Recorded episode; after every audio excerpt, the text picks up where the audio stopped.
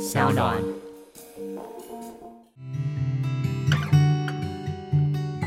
嗨，大家好，我是嘉凯，是个导演，也是一个创业家。目前经营一个名为徐嘉凯共创实验所的线上沙龙。除了每天会固定写电子报给大家之外，在每周五的晚上九点，也都会在线上跟大家一起喝一杯哦。而在疫情维持警戒的当下，我希望可以透过这个限定版的 Podcast《被限制的选择》，陪伴大家一起度过这段不容易的时间。那今天呢，我们非常非常有荣幸邀请到知名的 Podcaster 及爱情心理学专家海苔熊，一起来跟我们分享一下他被限制下的一天是怎么过的呢？嗨，海苔熊，Hello，大家好，我是海苔熊，好少上别人节目，我就是有点不习惯。真的吗？对啊，就大部分都是我邀请别人来，然后比较少是我去上别人节目的。哦，是哦。其实，嗯、其实我们制作人那时候我在跟我们制作人聊的时候，我就一直一直很想，就是邀请你来上节目，因为我一直都很想要去跟就是心理师大家一起去聊聊很多很多关于压力的问题。因为我自己曾经那时候在拍我电影《圣人大道》的时候，我们的剧组。同仁跟我们的公司同仁，他们都不约而同，就是都跟我讲了说，哎、你一定要去看一下心理咨商。然后呢，我就在他们的劝说之下，我就说好，那我就去看，因为大家都觉得我压力太大。但是看了好几间都未果，嗯，所以其实我一直很想要找到一个机会，是可以跟就是大家可能同时都有在做不同事情的一些心理师，大家一起来探讨一下，哎，到底要怎么样去找到适合自己的心理师，或者我们到底要怎么样去面对自己心理压力问题比较大的时候的处理方式。所以我今天其实非常非常期待可以跟你一起录音，跟聊聊很多不同的事 情。哎，我觉得找对治疗师是很困难的一件事，就有点像是你要找呃，跟找伴侣有点像，因为可能会合适合你，可能不适合你啊，然后弄老半天又花很多钱，然后找伴侣还不一定要花钱，但找治疗师很花钱，所以这真的很难说。我觉得这是一门学问。对，我觉得这个我们等一下一定要深入来探讨一下，因为我觉得这是一个非常非常有趣的议题。但是呢，我们在最一开始还是不免俗的想要来问一下海苔熊，就是现在在这个三级警戒的当下，哦，虽然现在宣布就是说下礼拜开始微解封了，但是那个微解封也是不知道在解什么，就是解得我自己头脑都有点疯掉了。但是我们总之还是三级警戒，所以呢，在目前这样的一个状态下，你的一天是怎么过的？跟之前又有什么样的差异吗？其实我觉得人是很容易呃适应的动物。我记得刚开始的时候，呃，刚开始三级警戒，然后有很多人就开始在说要在家工作什么，就很多很多相关的资讯出来，然后告诉他怎么缓解焦虑。可是我反而觉得，就是随着这个呃三级警戒时间越来越长，好像大家已经渐渐适应了这个在家的生活。比方说，我以前会觉得好讨厌，一整天都待在家，然后很闷，那个感觉很糟。可是现到现在也一个多月，就觉得哎，好像就也蛮习惯了。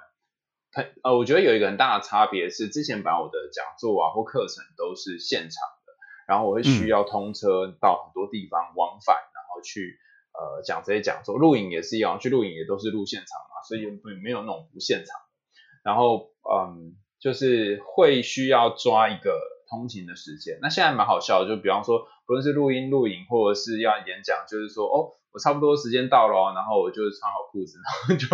开始做这件事。可可是这这可是我觉得还是有一个差别啊，就是说你会有一个心里会有一件事，你会卡着。比方说，假设我三点有一个有一个活动，然后我就会两点就开始想说，等下三点有个活动。但是以前的话，你可能不需要这样。以前的时候，以前就是呃，不论去任何地方办活动或者演讲或者录影，你差不多只要在我啦，我的感觉，我差不多只要在呃。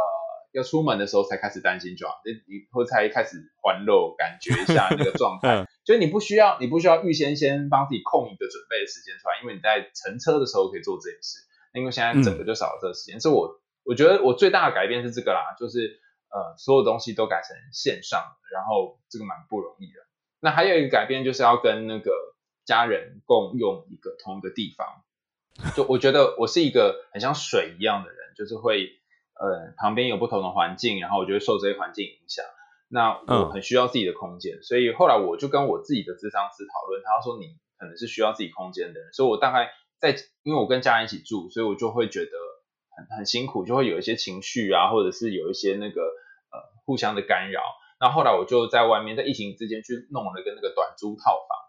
那当然就好处嘛，就是我我就可以躲到那个套房里面做，不论是写论文或是录音或干嘛，就做我自己想做的事。所以其实我觉得呃最大改变就是我好像拥有一个自己的空间，然后这个这个空间对我来讲很重要，因为我好像没办法就是跟其他人在同一个空间里面做事。哎，那决定去租短租套房，这是疫情开始后多久啊？哦，其实我想想看哦，开始后差不多两三个礼拜，因为一开始是这样的，我我妈对我超好，她为了就是我常常要直播啊、演讲啊什么之类，她还帮我弄了一个那个就是什么新书宣传，我想宣传，她会用那种背板有没有？然后上面印我的照片，然后就贴在我家客厅。哇塞，就他是很认真的一个人，而且因为你要照出来是正的嘛，所以他列印的时候是印反面，而且他不是印。一张海报，他是一张一张拿 A 四这样把它贴起来，有没有很拼命？可见得他多多么希望我待在家里，这太猛了。对，对，但反正他很拼命就做了一个这个。可是我后来发现，用了几次之后，发现这有一个问题，因为我家很小，嗯、所以它只能放在我家客厅。可是客厅就会人来人往，或是直播就会被干扰，或是录音根本就更不行。有一次我在那里录音，然后那个就一直会有一些什么垃圾车啊什么之类，反正我觉得根本无法。然后再加上因为三级警戒，就是有一些病患嘛，所以会有救护车，所以这也没办法，反正就是很辛苦就对了。就虽然我妈很辛苦帮我弄一个，我很感谢她，可是也无法。然后啊、呃，再来就尝尝试，我常常要录节目，所以再来就尝试去诊所。那诊所我们有一间还不错的，因为我们智商室都一间一间一间的嘛，就在治治疗室里面做这件事。嗯，但是有几个麻烦是，我有些时候可以在诊所录，像现在可以在诊所录，但是有些时候因为个案很多，所以就没有空间，也没办法。那最后我就想到一个方法，嗯、就是不论这些任何地方都是要漂泊的，所以我就不如在弄弄一个空间。啊，今天为什么跑来这医生我等一下要接个案，我怕我来录完来不及接个案，所以我就来诊所录。哦，哎、欸，那你现在接个案是也改成线上了吗？还是还是会有一些实体的？因为我在实习嘛，对不对？那但是智商的法规是说，你要是有执照的心理师才能接。呃，网络跟线上的智商，所以我就是、oh. 如果要跟我谈，你就是得来现场。但我们诊所有哦，对对对，做到这个就是还蛮认真的，做了很多的措施，比方说要戴那个防护面罩，那谈话时要戴口罩，然后我们有那个次氯酸水的那个清净机，它就摆着，然后就是你谈话会有烟雾缭绕在中间一直跑出来这样，然后还有一个隔板，就是一个塑胶的隔板，隔在你跟个案中间。然后每一天都会消毒的，所以其实我觉得还蛮认真在做这些，因为毕竟医疗单位嘛，没办法。嗯嗯，哎、嗯，但是这样子戴着面罩、口罩，然后身处在一个不是精油芬芳，而是次氯酸水芬芳的一个 环境下，你觉得这个会对个案的智商和在这整个过程当中有影响吗？我觉得有一个很很大的差别，就是。个案他可能会他的表情或一些动作你不太能够完全看到。那但我有一些同事他们是做线上嘛，那就会有其他的考量，比方说可能个案会中途去做别的事，或是有些环境音，或是可能会找断线等等，又会有其他的一些呃困境等等。所以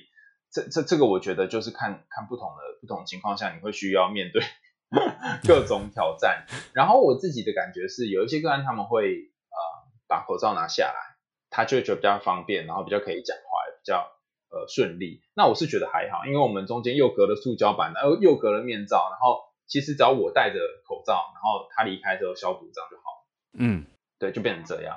就变成我们去找一个可行的方法。哎，那在这段期间当中，以往来做心理咨商的个案，他会有更加焦虑的状况发生吗？或是？呃，对于新增加的个案来讲，它的数字有变多吗？你自己的观察？呃，因为疫情去年就开始了嘛，对不对？嗯。所以呃，在我们没有三级，但是我们台湾感觉到疫情是三级警戒，就是在今年才有感觉。那对、呃、去年的这个时候开始有这些疫情的时候，呃，反而诊所的看诊量是增加的。但是今年因为三级警戒嘛，所以有很多的宣导，反而就因为这样有一段时间，大概有。大概有一个多月吧，就是几乎都是门可罗雀。啊，对不，门可罗雀不是没有人要来，是因为规定就是叫大家没有事不要出门嘛。但但也没办法，就只能只能这样啊。那是怎么办呢？哈，然后就隔了一阵子。我本来以为就说好像会这样持续下去，一直到解封。哎，没想到最近这几周开始，可能大家又松懈了，所以人人又开始陆陆续续又多了起来。所以我觉得有点像是大家会去找到某一种 tempo、一种习惯来去因应这个状况啊。不过你说那个来咨商的人，我觉得与其说症状增，呃，就是人数增加，讲那个量，不如讲那个值好了。就是有一些人他本来就有一些生活压力，嗯、但他发现他每天得困在家里的时候，我用“困”这个字就是比较负面的想法。放在家里的时候，他会有更多压力，他会觉得很闷，然后他会觉得没有地方可以抒发。这是一群人哦，但我也觉得奇怪，是有另外一群个案，他们是觉得在家里面他们反而舒服，因为不用去面对人群。嗯以前本来就是不出门会被人家说你干嘛不出来啊走走啊什么之类，现在没有这个压力，因为大家都不出门。哦。然后我有另外一个朋友也跟我讲一个很好笑的事，他说他就他在呃他脸书上面说哦以前那个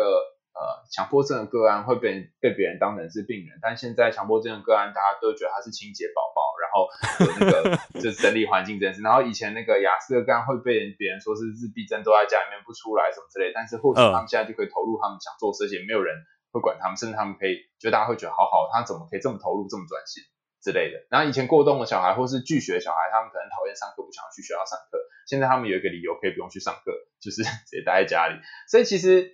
呃，我觉得疫情的影响，大家都把它想的好像都是负面，但不是。其实对于很多个案来说，两个都有。你刚刚分享这个也是我从来没有想过的观点，但是这样讲起来又非常合理，因为。有些时候，人群就是带给我们心理压力最大的一块，而降低了人与人的社群接触之后，其实本来我们可能视为是病症跟病状的一些东西，它自然而然就得到了缓解，然后这些人的生活也就变得跟正常人一样。就如果我们说所谓的正常人，就是每一个人都要跟我们一样，那这时候呢，所谓的那些平常看起来很正常的人，但是却非常 formal，错过了这些社群或社交行为的人。他们反而会变得极端的焦虑跟不安，就像我有一些可能之前在跑酒吧的朋友，一些等等，嗯、他们现在就非常非常焦虑，然后失去了这些社交行为之后，他们仿佛就失去了人生的支柱，然后每一天困在家里的时候，情绪越来越负面，越来越痛苦，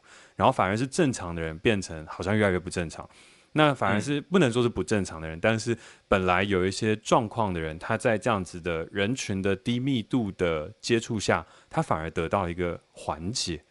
这个状况，不知道海苔兄怎么样去看跟思考这个事情？我觉得这就是一个 social selection 嘛，就是大家一个社会环境选的一个怎样的状态。然后原本我们的环境选了某一群人，可能是正所谓的正常人，然后可以做正常的某件某些事情。可是当这个社会跟生活形态它需要面临一些改变的时候，可能就会是另外一群人，他们比较适应。那么当然我们不说物竞天择嘛，以前就某些人被留下来，那现在可能另外一些人会被留下来。可是我觉得这这个这个点也蛮奇怪，就是说他他就他其实是一个 double blade，就是双面刃。就你会发现，他的确有一些人因为这样获益，可是这些获益的人可能也还是会有些地方是受到损害的。比方说，呃，有一些可能是拒学的小朋友，那他们变成在家里面就网络成瘾更严重。那有一些本来，呃，应该说，我觉得用更严重这个词可能不好，应该说有一些问题就会得要去面对。比方说，呃呃，国外的研究发现，家暴跟那个性侵的数字，因为隔离的关系，所以大家每天待在家里，反而因此而增加。嗯。然后夫妻一些不得不去面对的问题，或者伴侣之间得要去看的这些点，他们就得开始吵架。所以我觉得有一点像是说，呃，封在家里面，有点是得让我们回来去看我们的人生到底发生什么事，有点像是生命来一个暂停的点，然后你要去检核一些东西，嗯、不然你时间变多了，你减少通勤的时间，然后再多出来时间，有的人会觉得很白，有的人会觉得很慌，那这也是让他面对自己的一个过程。对，因为我自己也遇到了一个状况，就是在疫情发生前，因为所有的 schedule 都排得很满，也包含可能下半年要拍的计划节目。都已经准备好了，可能有两，就是已经有两个，就是制作预算都是几千万的节目，就是要开始跑，要开始 run。然后呢，酒吧啊，一些什么等等的，无论是新的一个计划和东西，全部也都 settle 好。但其实那时候的状态是非常非常紧绷的，紧绷到就是每一天，其实在无论是是睡眠的时间跟状态，其实都变得非常差，身体也变得很差。然后那时候我自己也就是热衷于健身，就是一直不断的就是觉得啊，我身体要变得更好，所以就一直去做举重啊什么等等。然后等到回到三级警戒发生，然后回到新竹之后，我开始过了一个截然不同的生活，就是因为我没有任何的社交活动，我也晚上不用应酬喝酒，所以我每天晚上就可以有一个十点到十二点的阅读时间，然后十二点睡觉，早上七点起来开始甩手，就是回复到一个我自己很喜欢的一个一个悠游自得的一个方式，然后八点的时候开始写作，一路写到可能十点，就是创作的部分。然后呢，在过了这些时间的时候，我前天遇到一个问题，产生了让我一个新的焦虑。那个新的焦虑就是，因为我前天的时候有一个也算是行业内很好的朋友，他的一个就是一个判决下来了，就是他呃，这应该也可以讲，没有不能讲，就是他是 Charcoal TV 的创办人，也是 Line TV 之前的执行长，但是他之前在做一个软体叫电视连续剧，然后后来被告了侵权等等的，但是到最后这个事情终于告一个段落，那我就说，哎，这个就无论如何，我们都应该要线上一起喝一杯，就是事情告一个段落，无论好坏。它就是一个据点，然后我们就可以再继续往前。然后那天晚上，因为大家很久没有线上喝，然后喝一喝就喝到了晚上大概一点半，然后中间也加入了很多其他行业内的前辈，然后大家就哇弄得很热闹。然后隔天早上我就很痛苦，很痛苦的事情就是因为我早上爬不起来，七点爬不起来，八点爬不起来，我到最后九点才爬起来。然后爬起来之后呢，去做所有事情的 performance 都变得很差。嗯，非常差的情况，一直到下午六点的时候呢，我就提笔要开始写我每天的文章。然后我那时候写的就是一个检讨，还有我内心当中一个恐惧。那个恐惧的事情是：天哪！我以为我在疫情当中的这个呃非常态变成常态了之后，我就可以有一个很好的生活作息跟东西。可是今天只是一个朋友的一个事件，他就打乱了我本来以为我已经调试好的一个新生活。那我接下来回到台北要怎么办？我的生活又要重新回去到以前那样吗？所以其实后来我变成是有点像海苔兄你刚刚在讲的，我们人都有一个适应性，适应了一个新的三级警戒的状态之后，我们得到了一个缓解。可是现在回过头来又要回去面对的时候，内心又产生了一个很大的焦虑。所以那时候这个焦虑产生的时候，我内心其实也还没有得到一个解答。所以想说，呃，跟海苔熊这边分享一下，不知道你怎么会看这样的事情？我刚好有一个，刚好有一个相反的看法，哎，导演，你干这一行应该很理解吧？嗯、就一部片要有人看，其实就一一个重点吧，就是要有冲突啊，各种冲突，嗯、各种的呃这个张力。那我觉得人生就是这样，如果你每天都过一样的生活，然后可能过了一阵子，你觉得，哎啊，搞搞的好像是一种呃，不论是舒适圈或是适应期，都已经哎好像差不多了。就开始会觉得无聊了，所以一定要搞点事，一定要开始跟前天有点不一样，剧情才会好看啊，你的人生才会变得精彩啊！啊，因为昨天这件事嘛，所以呃，可能前天发生的事，然后你隔天被打乱了，所以这一天变得很混乱的一天，它就值得变成会在剧本上出现的一天。然后呃，可能你又适应了一段时间，这些时间就不适合写到剧本，因为根本没有人要看嘛。但是又哪一天又混乱了？我觉得我们人生就是在不断在。那个什么风浪当中去驾驭那个风浪的过程，虽然很累了哈，但是这样才精彩哦。我反而是这样想，但但大家讲归这样讲，还是想要喜欢这个安逸的生活。所以我后来哦对，讲到这个，我后来发现了一件事，就我觉得、嗯、呃，我们可以过那个部分规律的生活，这是我最近在推行的。什么叫部分规律的生活？嗯、就是说。呃，因为我们都喜欢安适嘛，我们都喜欢规律的生活，但是我们有些时候又不安于世，或者我们那时候就像晚上想跟大家喝一杯之类的，所以一天当中，譬如说你可能有百分之八十的时间你是做规律的事，但是有二十的时间你要做不规律的事，嗯，你不可以每天都很规则，不然你就很无聊。但你如果每一天都很不规则，你这个人就会开始很混乱，然后没有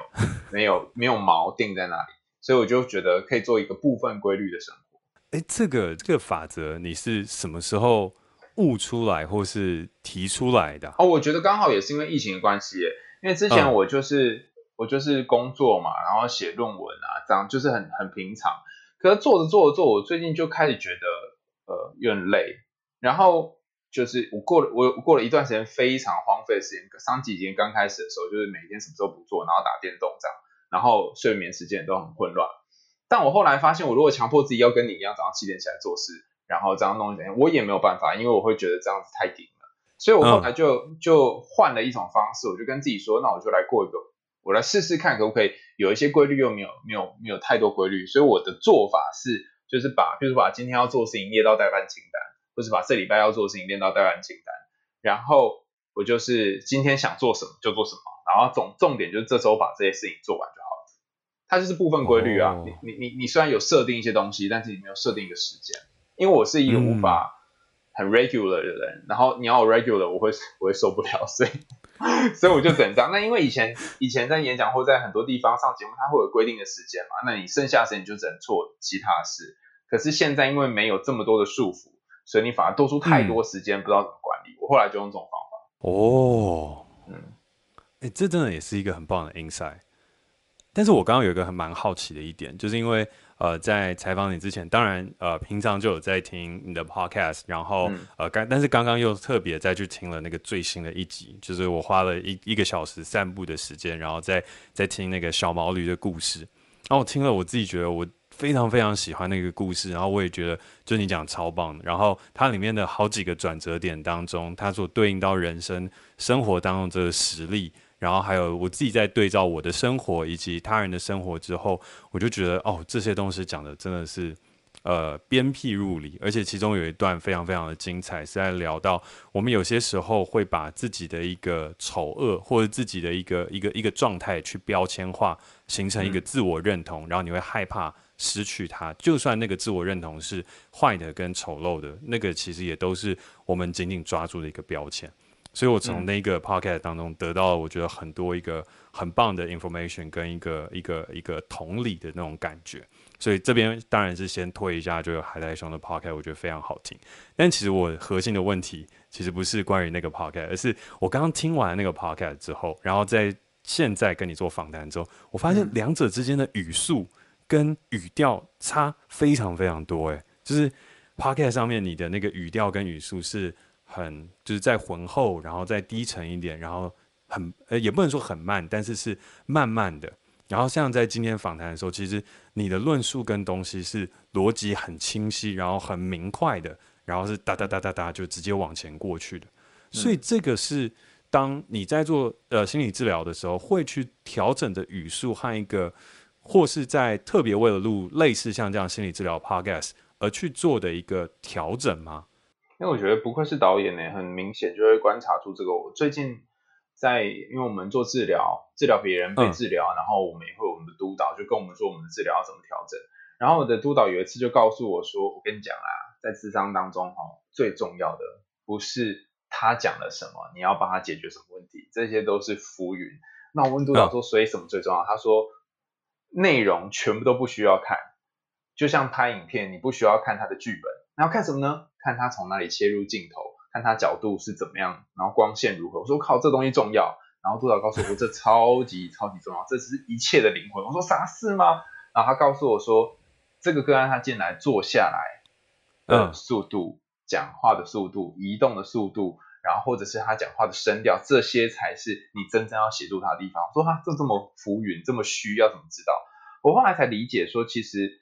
呃一个人的状态比起他的内容还重要非常多。然后为什么我在录 podcast 跟我在被采访是两个样子呢？其实我觉得我在被采访的的样子比较像是我习惯的自己，就是说我从以前一直活到三十几岁的自己。嗯、但我在录 podcast 这个自己呢，应该是我从进 SoundOn 开始录 podcast 的时候才发现的自己。那这个自己我也觉得很特别，就是说，嗯，我其实蛮喜欢这个新的自己，嗯，但是以前呃活了三十几年从来没出现过。我在三十几年以来，人生呃，我身边的老老师啊、同学啊，都说，就像你刚刚形容的这样，是一个我是一个非常快，然后很有逻辑，然后还有还有一个词叫很急，就是速度很很急切的一个人，不知道在赶什么，好像很想要把很多东西跟别人讲。哦，于是我就去看了一个论文哈，那这个研究是这样讲，他说讲话很快的人跟讲话很慢的人在个性上面有什么差别呢？哈，这个研究得到一个结果，他发现呢。讲话很慢的人，其实对自己比较有自信；讲话很快的人，对自己比较没有自信。那就要去说为什么嘛？为什么我这个推论总不能随便说嘛？那得到这个相关的原因，是因为哦，有点难讲。讲话很慢的人呢，他很很从容的在说这件事情的时候，他是相信在听的人是可以等待他，然后把内容说出来。那他倘若他的这个他讲话内容，他走百分之呃二十是干货，有有用的内容，他也不用担心。因为这百分之二十的干货而损伤了他讲话整个的品质，他对他自己这二十干货很有信心。讲话很快的人呢，一方面他很担心别人没有耐心听完他讲话，另外一方面他又觉得他这里面要塞百分之百的干货，人家才会认为他讲话是有价值的。所以他基本上是因为他需要别人认可，所以他对自己是比较没有自信的。那我自己的感觉是，没有自信的我，这应该是三十几年来我习惯的样子，就是对自己的这个形象的想象。但是开始录 podcast 时候，我其实我比较喜欢那个有自信的我，然后讲话很慢的我。然后因为你是用听的嘛，所以你可能不知道，就是我正在录音的时候，我是闭着眼睛录的，因为我比较享受那个录音的过程，我很喜欢。每次录 podcast 的感觉，那在现场我如果是一个人录没有来宾的话，我也是这样。可是只要跟人家讲话就得张开眼睛嘛，得要有一些互动。那这这时候就没办法，就只能切换到我以前这三十年来习惯的模式。我觉得这非常厉害，而且我真的在听你的 podcast 的时候，我真的觉得你的嗓音语调和讲述这个故事的时候是非常的舒服的，就是那个舒服的状态，就有点像是真的是在去做心理咨商，或者是去跟一个嗯稳重的长辈再去再去聊一些事情的时候，会得到的一种安全感。所以就顺着那个安全感听了故事，然后接下来再听。呃，从这个故事当中一一的解析，他完全不会有一种在教育别人的感觉，而是就是一个陪伴感。但这个陪伴也不像是你在跟小朋友说话，不会，就感觉是非常亲切，然后非常温暖的包覆了，就是透过，因为我们都是戴那个耳耳塞式耳机嘛，然后就会就是包覆了整个头脑，然后就觉得哇，好舒服这样。所以也从这边的话，我想要再再进一步想问一个事情，就是。如果这样自己是你那时候在 sound 在那时候录音的时候找到的和找到定位，他是怎么找到和怎么办到的？因为我本来刚刚在听的时候，我还以为那个是当你在做呃临床心理一个实习的时候，开始面对病人当中可能会切换出的专业态度。我真的没有想过他居然会是在 SoundOn 这边录 Podcast 的时候去找到或者是去发掘的一个一个面向。所以我很好奇那个东西。是怎么透过 Podcast 被发掘出来的？嗯，其实这说起来，真的相当算是我再生父母哎。他们当时这集要挂赞助这，因为，呃，就是一开始我在做 Podcast 的时候，就是呃一个制作人找我，那那时候他跟 SoundOn 的创办人，当时的创办人一起处理这些事情。嗯、那我本来还就半推半就，觉得说，呃，Podcast 这种东西会有人听嘛？那时候 Podcast 还没有很火红。然后我就是抱持一种就做善事的心态去做，然后也没有，因为做方式不会有钱嘛，所以也没有任何的收入。嗯、那录了一集、两集之后呢，我开始发现一件事，就是呃，我不知道别的 podcaster 是这样，但我写在 rundown 东西我几乎都不会讲，嗯、就是写下来，然后就都没有讲里面，我不知道我在干嘛这样。那为什么呢？是因为我自己会有一些好多想讲的东西，然后会讲出来，然后于是一开始录。就是会还会看一点点 rundown，然后录到后来就不看了啊，不看干嘛还睁开眼睛呢？好累哦，所以就会闭着眼睛录，然后闭着眼睛之后就会自己变成某一种语速，就是很像是在独白的那种语速，就会变成你听到的这个版本。然后你刚刚说，哎，会不会是我们这个治疗师的这个训练，所以变成这样？我觉得刚好是相反，而且这个想法我觉得超好笑，就是我的督导都会跟我说，因为我我跟个案讲话，一开始就像你现在听到我讲话这个速度，他就跟我说你要慢一点。你要慢一点，你要慢一点。然后他大概是跟我说了一年吧，我依然是没有办法慢下来。嗯、就跟刚我前面讲的，可能跟自信有关，可能有很多担心。然后我还是一样，好快，好快，好快。那有一天督导就跟我说：“你是吃什么药，怎么突然变慢？”我就说：“我最近开始 podcast。”所以刚好是反过来，我不是因为做治疗的变慢，是录 podcast 的时候才获益到，让我治疗上也变比较慢，很神奇。哇，podcast 居然还有这样子的魔力。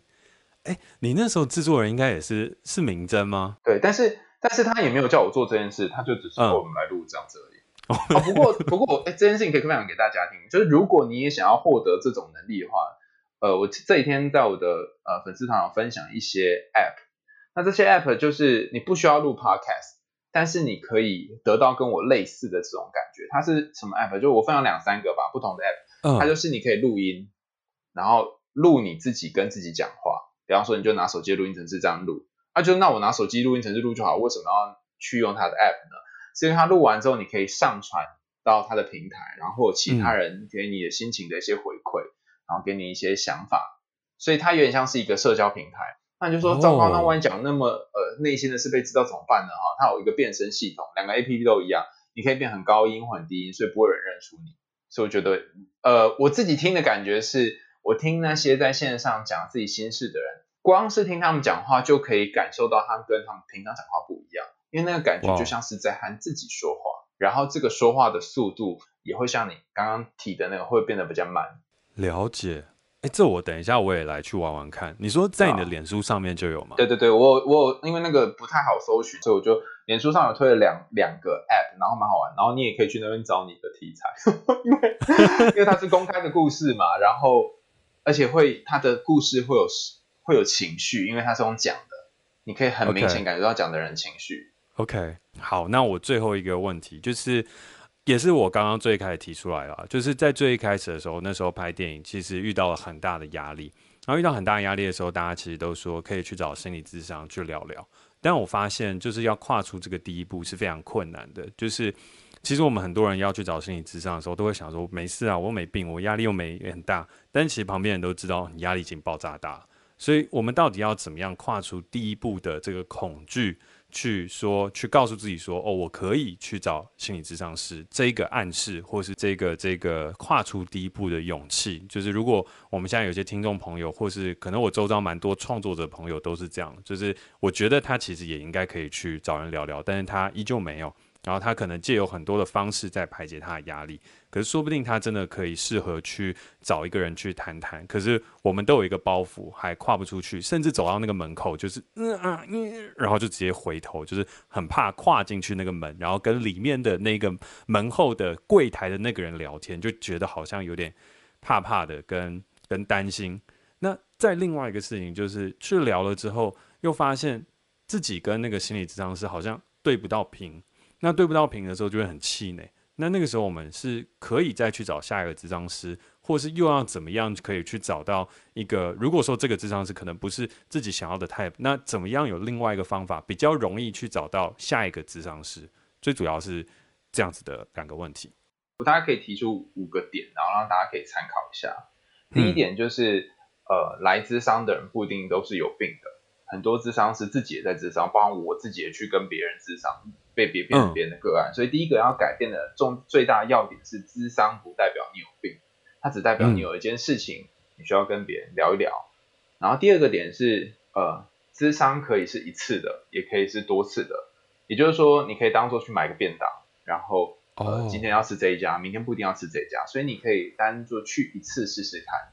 然后第三个点是，当你真的有很大压力，然后你无法去智商的时候，你也觉得智商自己好像。有很多抗拒，不敢跟别人讲的时候，那你可以尝试别的别的替代行为，就是说你不一定要去，一定要一开始就要谈，你可以先从吃药开始。包含我们有很多也有一些导演朋友，他们有在吃安眠药或是抗焦虑药，所以不一定要第一次就先谈，你可以先吃药吃一阵子，然后让你先接受说，哎，我好像可以透过药物的帮忙，然后再慢慢跨到呃，可不可以谈一谈这样。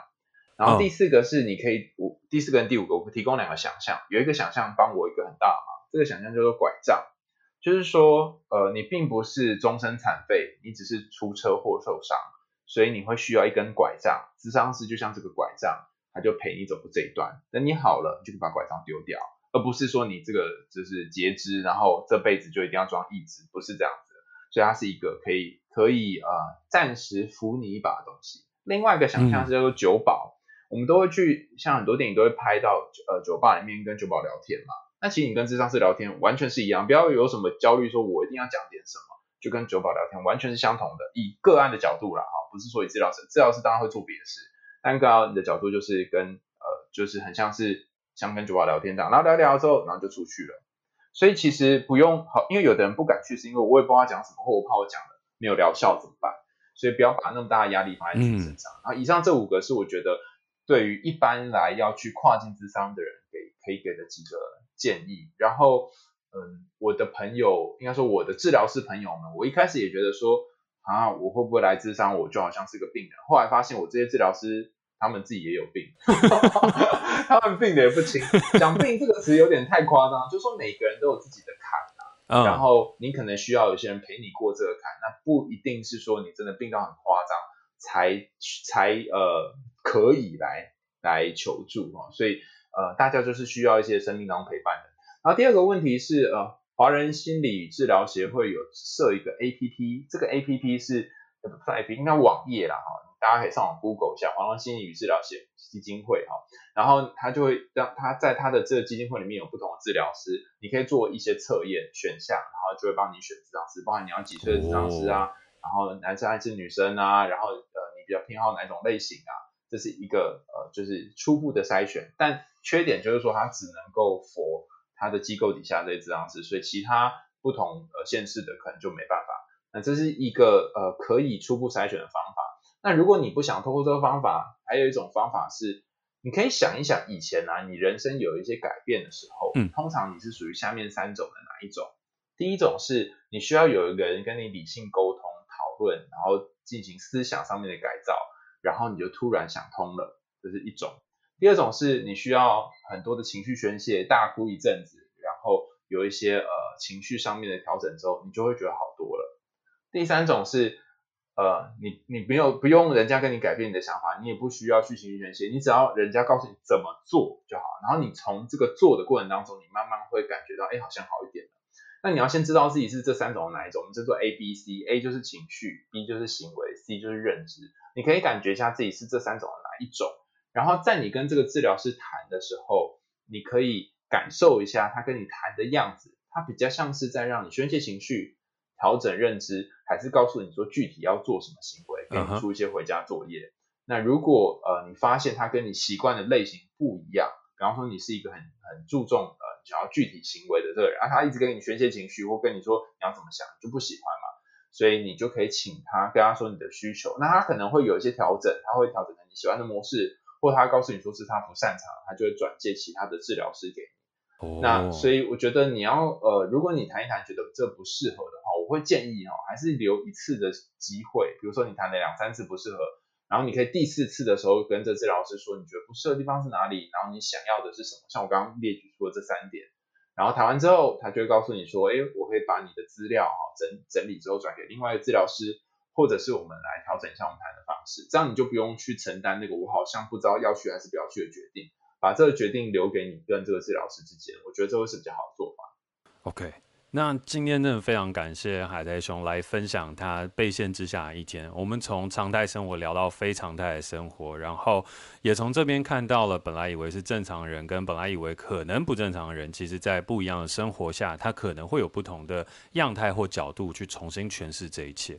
那也从这边，我们再进而讨论到，其实我们都可以去拥抱一个部分不规律的生活，跟所谓的部分规律的生活，因为生命当中有一些 conflict，有一些冲突，它本来就是美好的。然后进而呢，哦，我们透过这个海苔兄在接受访谈，跟他自己本身在录 podcast 的语速，意外的去了解到了，诶，这样子的前世今生到底是怎么诞生的。然后最后的话呢，其实我觉得刚刚得到了一个非常非常重要跟有趣的一个干货，就是究竟我们怎么样克服，就是我们的心理门槛，走进到心理咨商，然后又要怎么样看待这一点。然后海苔兄有一个非常好的五点，提出了一个帮忙跟协助。那最后的话，就是如果说我们要去找到适合心理治疗师，他可能有两种不同的方式。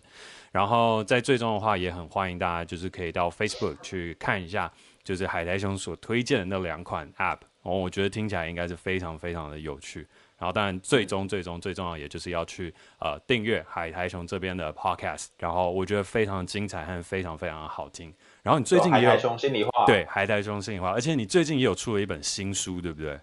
对对对对，叫对爱一直以来你都想错了，就是如果你在情海里面浮沉的朋友哦，可以推荐这本书给大家。真的，我现在应该马上就会去订，因为我现在最大的关口就是每一次写电影当中关于爱情的东西，就是被别人诟病的，所以我等一下马上就去 订一本来看。剧本有写到爱情问题，也就再找你聊一下。好哦，谢谢你。